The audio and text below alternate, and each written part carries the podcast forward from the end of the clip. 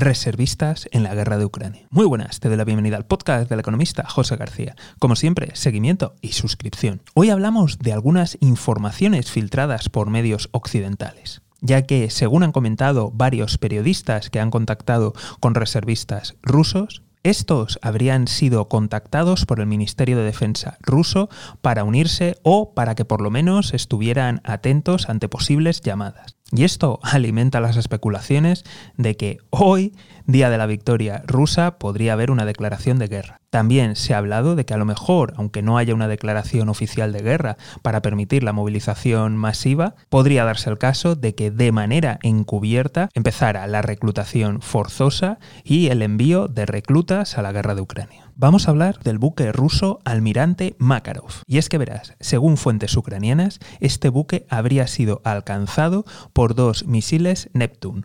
Estamos hablando de un buque moderno y que además, teóricamente, tiene fuertes sistemas de defensa antiaéreo. Pero recordemos que si Ucrania ha sido capaz de hundir el buque insignia del Mar Negro de Rusia, pues evidentemente otra fragata también podría ser atacada. De nuevo, esto está aún sin confirmar. Evidentemente de la parte rusa no va a confirmar nada, y más después de las chapuzas que dijeron con el hundimiento del buque Moscú pero sin duda pone en apuros y en problemas a toda la industria armamentística rusa, ya que recordemos que este buque es bastante moderno y se supone que tiene, bueno, sistemas de, alta tecnología y la verdad que unos misiles como los Neptune, que realmente es una remodificación de un sistema soviético y algo actualizado por los propios ucranianos, pues no debería de ser ningún tipo de, de problema. Ahora hablamos de la nueva subida de tipos de interés por parte de la Fed. Y es que verás, en esta ocasión la Fed ha subido de golpe